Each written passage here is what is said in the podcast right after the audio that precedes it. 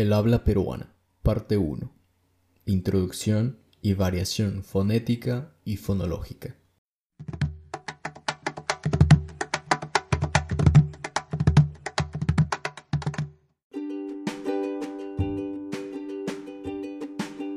Hola, mi nombre es Pablo Alejos Flores y gracias por escuchar este episodio. Hoy hablaré sobre la manera de hablar en Perú guiándome de un estudio dialectológico publicado en la revista Nuevo Humanismo y desde mi experiencia en contacto con personas de diferentes regiones. Empecemos.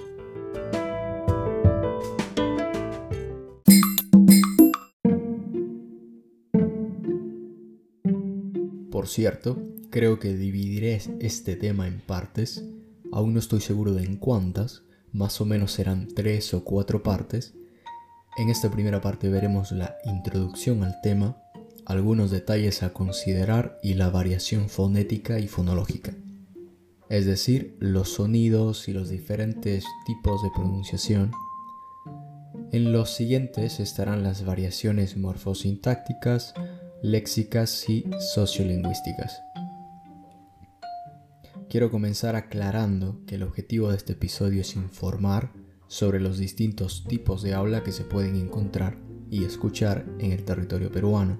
Es muy difícil generalizar en estos casos porque gracias a la globalización y la tecnología, la población de cada región y o ciudad habla de manera diferente. El habla es individual pero aquí vamos a determinar algunas características más generales y propias. Bueno, el artículo recomendado para este episodio se titula Variedades del español de Perú, un estudio desde la dialectología. Igualmente se lo dejaré en la descripción, pero también tomaré en cuenta mi perspectiva individual sobre el tema. Primero, parafraseando algunas de las palabras en la introducción, la humanidad como sociedad internaliza lo que le rodea por medio del lenguaje, pues nos apropiamos del mundo en el que vivimos por este medio de comunicación tan útil y a la vez creativo, que no tiene límites porque se puede usar de distintas formas y prueba de ello es la variedad o variedades en realidad variedades de habla que existen en Perú y en todos los países hispanohablantes. Y, por último, citando este pequeño párrafo. El habla revela el modo de ser del pueblo, su sentido de vida. Ahí están difundidas sus actitudes, su ideología y sus aspiraciones.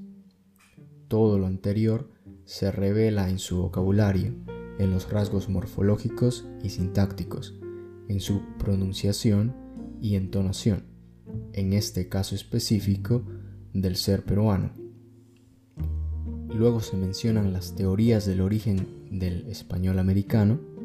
Como ya saben, la más famosa es la andalucista, es decir, que los colonizadores que llegaron a este territorio en su mayoría fueron andaluces.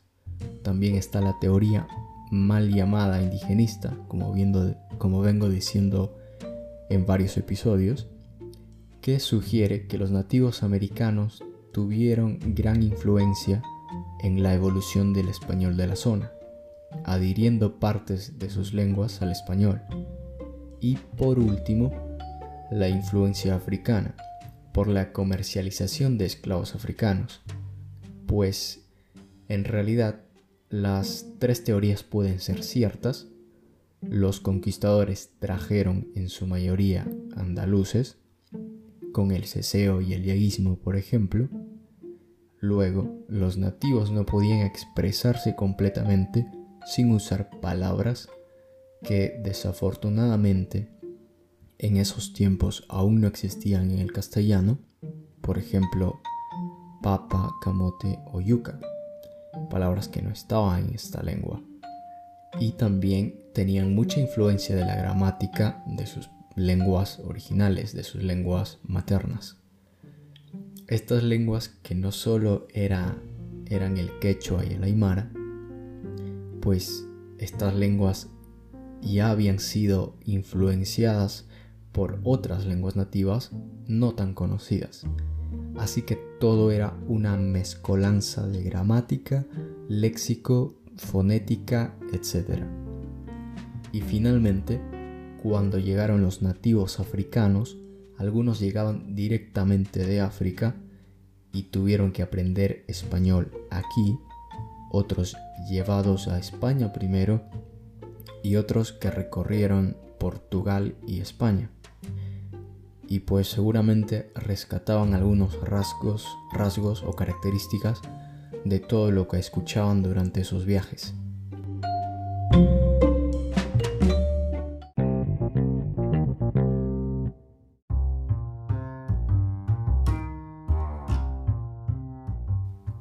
Sabemos, la lengua española llega con los colonizadores en el siglo XVI, luego de la caída, entre comillas, del imperio inca, y Lima se convierte en sede virreinal española. Entonces empezaron a llegar más y más españoles imponiendo su lengua a los pueblos nativos. El primer virrey llegó en 1544 junto al primer tribunal se estableció en América del Sur. Y ojo, hablo de la América del Sur de dominio español, a excepción de Nueva Granada y la costa caribeña de Venezuela. Entonces, en Lima, por ser sede del virreinato, las personas con el pasar de los años formaron una relación más cercana con los españoles y con su lengua, lo cual no pasaba en otras ciudades más alejadas, en las que se renegaba del virreinato y con buenas razones.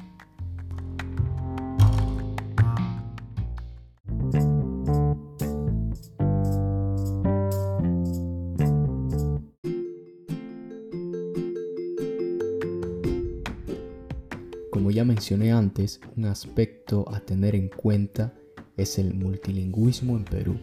Las lenguas nativas principales, el quechua y el aymara, han sido de gran influencia, no solo en la forma de hablar, también en nuestra forma de pensar. Además de eso, se podría dividir al Perú en zonas dialectales, como ya lo han hecho muchos. Por ejemplo, Lipsky en 1944 lo divide en tres zonas, la costera, las tierras altas o los Andes y la cuenca amazónica o la selva. La costa la divide en norte, central y sur, pero no se menciona otras subdivisiones que en la actualidad son más difíciles de analizar por la globalización y el contacto que tenemos entre todos nosotros. Solo son pequeños rasgos de pronunciación que nos pueden diferenciar. Por otro lado, Malmberg expone que la naturaleza y las condiciones climatológicas que rodean a los pueblos americanos han sido de gran influencia lingüística para los pobladores, ya que hay similitudes de habla entre personas que viven en territorios llanos y costeros, similitudes entre personas andinas, ya sean peruanas y bolivianas. Entonces este es un rasgo que se puede apreciar fácilmente.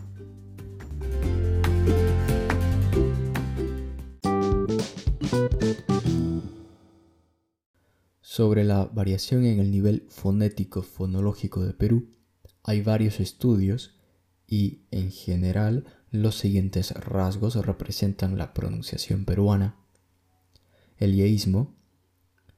Se nota este tipo de pronunciación en las ciudades costeras, principalmente en Lima, donde no se diferencia el sonido de la ye con el de la ye, lo que no pasa con los quechohablantes, porque en quechua sí existen ambos sonidos y son diferenciados fácilmente. Pero no todos los quechohablantes en la actualidad pueden notar la diferencia por influencia del español costeño. Y tampoco todos, todos los limeños no reconocen la diferencia de sonido, pues hay muchos migrantes en Lima que llevan años viviendo en la capital entonces se mantiene un estatus dual de pronunciación, también por el hecho de que miembros de la corona española vivieron en la actual capital, difundiendo así la forma, digamos, original, entre comillas, de pronunciación. Aunque antes se decía que en toda la costa peruana había yeísmo, ahora hay muchos habitantes andinos que migraron a la costa con su forma de vivir y su lengua, obviamente, lo que ha generado un cambio de perspectiva con respecto a esto. Y también debo mencionar que en algunos casos se omite el sonido de la Y si antes hay una I, solo cuando se habla rápido, por ejemplo, el popular cuchillo o mantequilla, como, como ya se sabe muy bien cómo pronuncian esas palabras, en forma de burla hacia la forma en que se habla muy rápido la forma en que se habla en los barrios populares. Ay, si no saben, si no han notado la diferencia cuando he pronunciado eh, la Y y la Y, pues está, es un poco difícil de explicar, y más si eres de Lima, pero al decir pollo, por ejemplo, está, digamos, mal dicho si se tomaría en cuenta la pronunciación original sería pollo. Hay como un G. Es que es una semejante a la pronunciación de la J en inglés, más o menos. Si saben inglés o si han notado esa diferencia, es como una Y, como el nombre Jack, Y, entonces sería, entonces sería pollo y no pollo, que y la Y, la Y suena como una I. En cambio la doble L, la Y, suena como la J en inglés, como se pronuncia la J en inglés. Eh, y ya está. Si no nota la diferencia, solo les explico de esa manera un poco más fácil de entender. Y también en quechua existe esta diferencia porque no existen los diptongos en quechua, que ya lo vamos a ver también luego.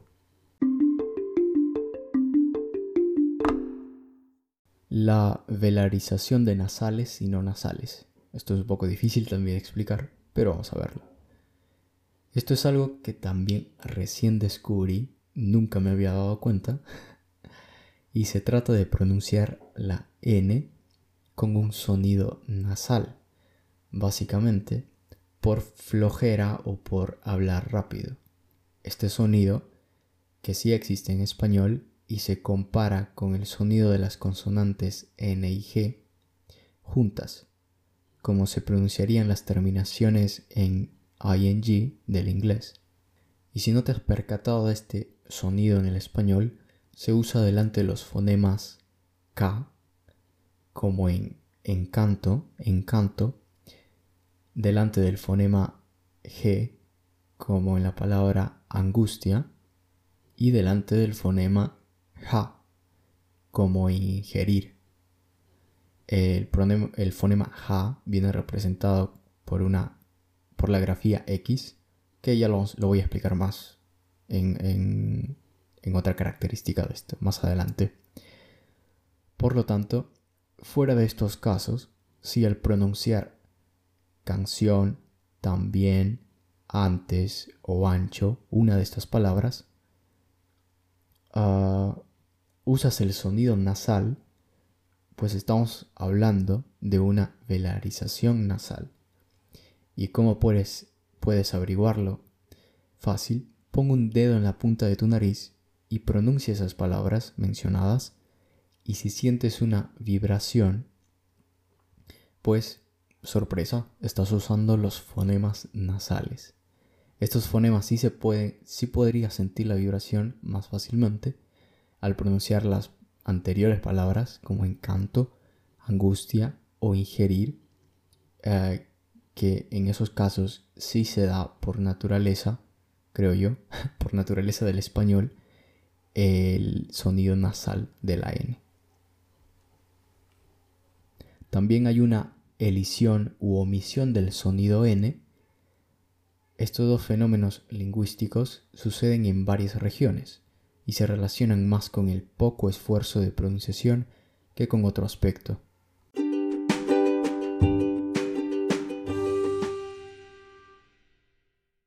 Pasando al famoso ceseo, que pasa en gran parte o tal vez en toda Hispanoamérica, y hablo de pronunciar la, la Z y la C como S, bueno, igual, tal vez no lo hago perfecto como lo hacen en España, la Z y la C como una S. Pero en Perú, y especialmente en Lima, es bastante curioso. Generalmente en Lima se produce un llamado debilitamiento de este fonema, que se nota mediante la aspiración preconsonántica, o sea, la famosa pronunciación de Cusco como Cusco, o mosca como mosca, y esta pronunciación pasa desapercibida por muchas personas limeñas e incluso personas que migran a Lima adquieren este tipo de pronunciación con el tiempo. A mí me ha pasado y no me he dado cuenta, pero solo me pasa cuando estoy muy relajado, cuando estoy hablando con amigos cosas similares. También tenemos la elisión de la S, que es más común en las zonas caribeñas, pero que se da también en varios otros lugares de Perú cuando se habla rápido o de manera coloquial. Por cierto, elisión es omisión o debilitamiento en su pronunciación, o sea, que la S no se pronuncia en su totalidad o su pronunciación es débil. Con respecto a esto, se podría decir que el ceseo en la actualidad no tiene que ver con regiones específicas. El ceseo se puede escuchar de personas de cualquier tipo, al igual que el debilitamiento del fonema S, o su total omisión. No es algo que tenga que ver con la educación, la clase social o el contexto, al igual que muchas otras características del habla peruana mencionadas y por mencionar. Mm, la omisión de la S voy a aclarar, esto ocurre generalmente eh, cuando la S está al final de una palabra. Solo en esos, en esos casos, tal vez hay otros también, pero es en esos casos principalmente.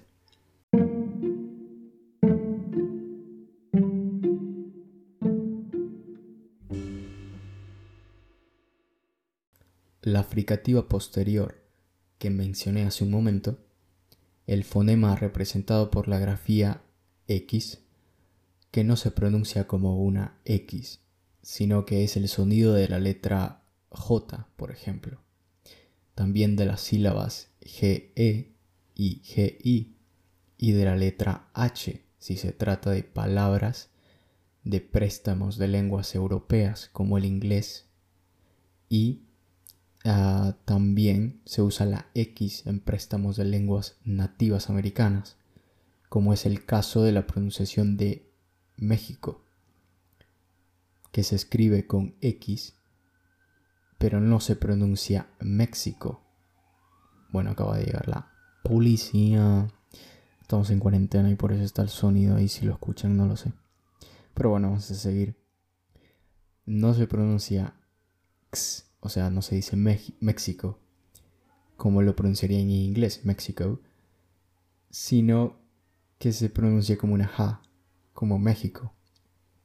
Para este fonema bastante diverso existen tres pronunciaciones diferenciadas. Enfocándonos en los quechua hablantes del sur, los hablantes del quechua chanca y zonas más sureñas, con influencia de la aymara, como Puno y Cusco, que tienen un sonido más fuerte de la J. Se da el caso de un sonido uvular, bastante característico de la zona, mientras que en territorio costeño, por lo general, es un sonido glotal y mucho más suave, aunque también algunos le dan una fricación velar, que no es ni tan fuerte ni tan suave. En conclusión, para no confundirnos, podemos escuchar el nombre Javier, por ejemplo, con la fricación uvular que se da más en el sur, sería Javier. Javier, como en el quechua de Ayacucho. O incluso más fuerte, Javier, como en el quechua de Cusco o en el Aymara. y tal vez no lo estoy haciendo bien, sino que podría ser incluso un poco más fuerte. Solo que es un poco difícil si no hablas esas lenguas. Decir, es un sonido así, Javier, Javier. Es un poco difícil hacerlo muy seguido. Ah, también la pronunciación velar, en este caso, sería Javier, más neutra, ni tan débil ni tan fuerte. Y con la glotal, que es como el sonido de la H en inglés y también el sonido de la H en quechua.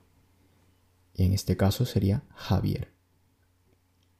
Y mencionando la Amazonía, donde puede darse el intercambio del fonema F, de la letra F, por el de la letra X, la grafía X que representa el sonido ja o ja, como en la palabra feliz, que podría ser pronunciada eh, Y el fonema ah, ja tiene un sonido faríngeo débil, por cierto, en esta zona.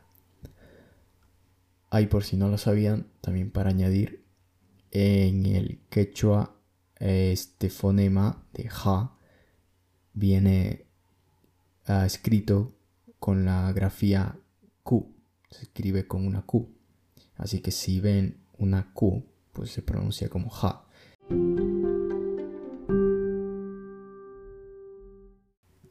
Ahora pasando a la confusión que algunos bilingües tienen con las vocales, cuando intercambian la I por la E o viceversa y la O por la U o viceversa. Esto ocurre con personas que están aprendiendo español y tienen como lengua madre el quechua principalmente, pero tiene una explicación obviamente. Existen muchas variedades del quechua en Perú, pero en su mayoría no tienen las vocales E ni O, o no son tan usadas son vocales que asimilan al aprender español. Y como todos sabemos, aprender una lengua no es fácil. Y por eso, a algunos les puede tomar más tiempo que a otros pronunciar esas vocales como la mayoría lo hace. He percibido que este fenómeno se puede dar de distintas formas. Por ejemplo, en lugar de la oración, pásame el ají, por favor, se podría escuchar Pásame el ají, por favor. Es un poco difícil. Es un poco difícil cambiar. Tampoco quiero exagerarlo mucho, solo quiero demostrar cómo sería la pronunciación.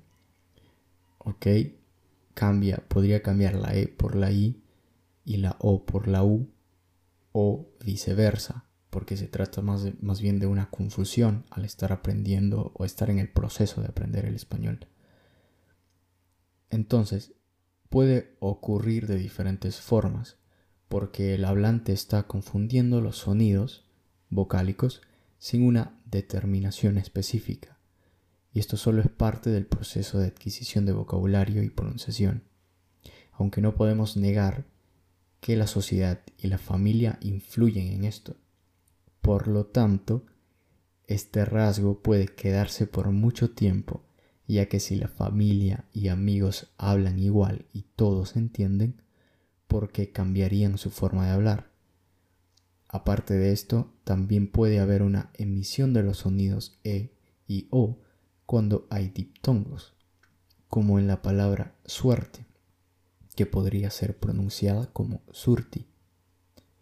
Esto sucede porque no existen los diptongos en quechua, como ya lo mencioné, y para como dejar de lado, no, para ignorar, no, tampoco sería la palabra, para evitar los diptongos en quechua, se usa la Y, la Y.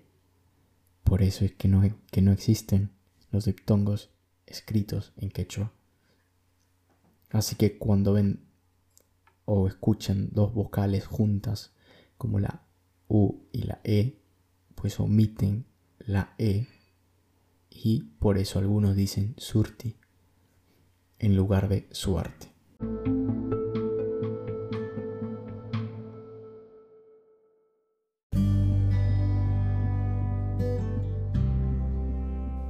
También está la pronunciación indiferenciada de la V y la B. Esto es para todos los peruanos en general y es una característica con una desventaja. Confunde a las personas al momento de escribir. Por ejemplo, si dijéramos vaso en lugar de vaso, nadie escribiría vaso con B. Pero bueno, es algo muy difícil de cambiar. Pero en la actualidad muchos peruanos jóvenes ya pueden diferenciar estos sonidos al aprender lenguas extranjeras, principal, principalmente del inglés. También ocurre esto con el ceseo. También se confunde al momento de escribir las palabras. Ah, se confunde las palabras con si se escribe con S, con C, con C o con Z. Se confunde todo eso. Así que sería mejor tener una forma de diferenciar los sonidos para así también poder diferenciarlos al momento de escribirlos. Aunque ya sé que no es necesario porque simplemente son reglas o un poco de memorización que se tiene que tener para saber cómo se escriben las palabras. Y para terminar también quiero aclarar que no estoy generalizando ni quiero ofender a nadie. Ya dije que es un proceso del aprendizaje eh, de algunas personas que hablantes. Cada uno decide cómo quiere hablar. La lengua existe para comunicarse. Aquí no existe la forma correcta ni la incorrecta de hablar, porque si comparamos el español actual con el de hace 50 años, pues todos estaríamos hablando mal. Eso sí, siempre tenemos que tratar de expresarnos bien y que el receptor o la persona a la que nos dirigimos o las personas a las que nos dirigimos nos entiendan. Por esa razón hablamos más relajados cuando estamos con nuestra familia o amigos y cuando estamos en una exposición cuidamos más nuestro lenguaje porque queremos que la gente nos entienda eh, todo lo que decimos y para eso existen las reglas, para tener una uniformidad y que todos nos podamos entender. Pero eso no quiere decir que haya formas correctas ni incorrectas de hablar, solo es como una guía a seguir para darnos a entender y para entender a los demás. Así que, habiendo dicho eso, y ya mencionado los aspectos fonéticos y fonológicos de este estudio, que no menciona mucho las regiones selváticas, por eso me disculpo. Eh, también porque no hay mucha investigación del habla en esas regiones, lamentablemente. Pero si encuentro más información, haré un episodio dedicado a esas regiones también. Muchísimas gracias por escuchar hasta el final y cuídense.